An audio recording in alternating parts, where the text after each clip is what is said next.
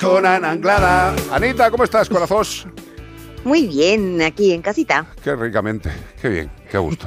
Bueno, ya sabes que aquí no se está mal, pero no es lo mismo. No. Me, me imagino ahí tumbada como la maja vestida, y de lado con tus bichos, maravillosamente, con Carlitos Sí, en los fogones. Qué, qué- qué lujo. No, hoy está trabajando, por eso Vaya, no puedo ir. vaya. por Pero vamos, es que sí que es verdad que están aquí todos los bichos, que parece esto, que están todos dormidísimos alrededor, que dicen, madre mía, con la que está cayendo fuera, No, estos no. están en la gloria. Hay pingüinos en la calle, hemos visto dos osos polares eh, animando a los gatos a que acaben con la biodiversidad. Están los osos ahí, mata a los pájaros, para los pájaros.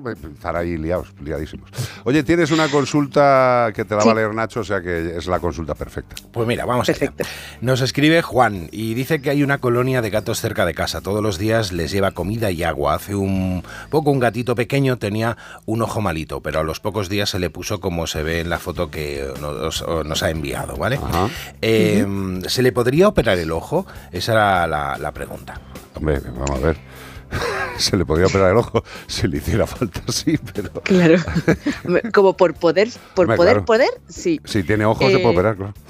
Claro, el tema es que, bueno, habrá que ver qué es lo que le pasa. O sea, de primera sí que habría que intentar cogerle Ajá. y llevarle al veterinario eh, eh, para ver qué es lo que le está pasando a ese, a ese ojo. Sí que es verdad que al ser un gato de colonia y cuando hablamos de ojos muchas veces necesitan gotas cada cierto tiempo y tal, no sé Sí. yo hasta qué punto eh, sería manejable. O sea, el, porque claro, hay veces que los oftalmólogos nos dicen eh, gotas cada tres horas. Dice, Entonces, claro, al gato. Claro.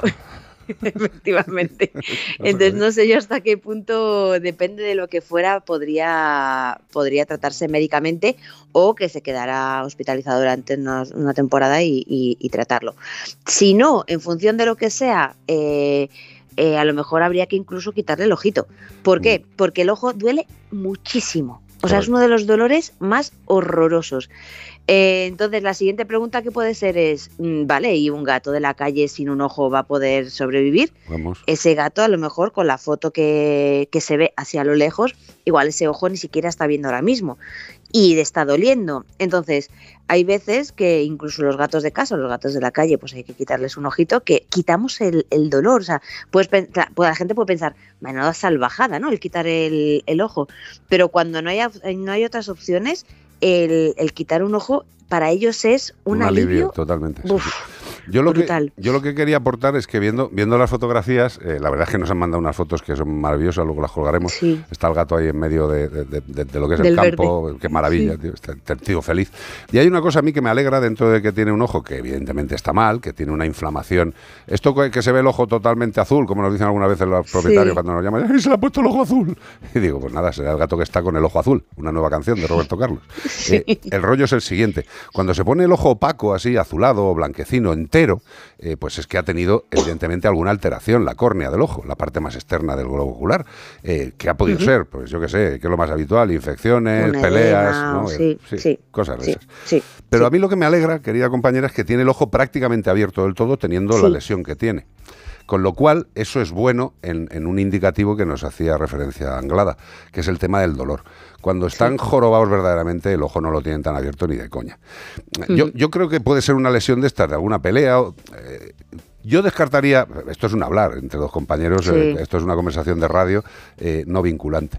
Eh, yo sinceramente, este gato habría que capturarlo sin duda y, y echarle un vistazo para ver qué tipo de lesión es la que le está provocando eso. Porque si fuera de una pelea y fuera, digamos, por entendernos, una costra, eh, pues bueno, pues el animal puede vivir así, si no le duele el ojo, si tiene el ojo abierto, Claro. si parpadea, si tiene una función.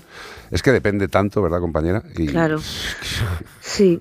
A ver, yo me he puesto desde lo más sencillo a lo más complicado. Totalmente. Sobre todo el, el- el quitar el miedo al, al- a los casos más, pues, a ver, que cuando quitas un ojo ya no hay mucho más que hacer, No. está claro. Pero, pero a quitarle el miedo a eso, que hay muchas veces que, incluso a mí en- consulta a veces nos pasa de, joder, pero le vas a quitar el ojo, incluso a un gatito de, de casa. Sí. Es quitarle el miedo y decir, es que hay momentos en los que no se puede hacer nada más y el dolor que está produciendo, pero efectivamente, o sea, de hecho, sabemos que los gatos cuando muestran dolor en la cara se les nota mucho. Total. Se les empiezan a achicar, claro, a achicar como los ojos, a, a, a- a como encogerse, ¿no? Yo siempre digo como, como encogerse. Sí, sí, Y, sí, sí. y este gato se le ve que está no, está, está, tan pichi. Tiene, tiene toda la pinta, sí. Volvemos a que estamos valorando una foto y comentando una, foto. ¿eh? O sea, tiene toda la pinta de un talegazo. O sea, tiene toda la pinta de, un arañazo que no le ha penetrado en la córnea y que le ha hecho una lesión y, la lesión se está curando pues como Dios le da a entender al gato que está en la calle.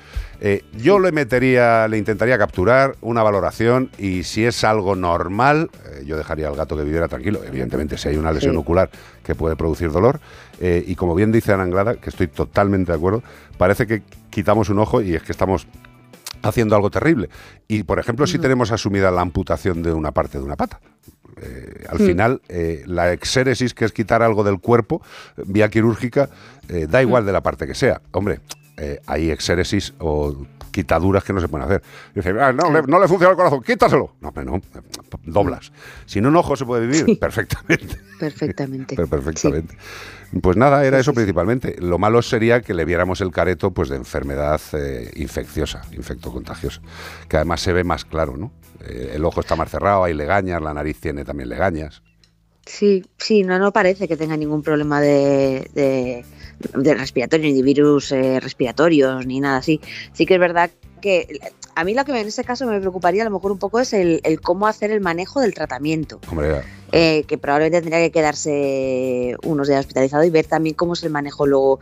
Porque claro, yo en, esos casos siempre me planteo el eh, que siempre el, el, gato, o sea, obviamente curar, pero sin fastidiar al animal. Totalmente. Entonces, tener a, a un gato de la calle encerrado, pues hay veces que sí que es imprescindible y es necesario tenerle y a lo mejor en este caso pues sería la solución porque claro, obviamente a, las 12, a las 14, a las 16 y a las 18 no va a venir el gato a que le eches las gotas. Claro. Por, más, por más que le ponga la comida más suculenta, decir, la gota para tu tía, la del pollo. Eh, esto es también otra posibilidad. Hay muchas veces que los gatos se capturan, se ve que son manejables, que se dejan acercar, que nos sorprenden muchas veces. Y hombre, pues si se le pudiera poner un tratamiento en una hospitalización o en una casa de acogida sería fantástico. Pero bueno, lo primero, desde luego, cogerle. Eso está claro. Y valorar. Gracias, Gladys. Gladys. Ah, que tiene más. Espérate, que es que. Ah. Sí, pero sí o no. No me vaciléis. ah, que es para mí la consulta. Pues tírala, que ya ah. que está Ana la contestamos los dos juntos. Claro, hombre.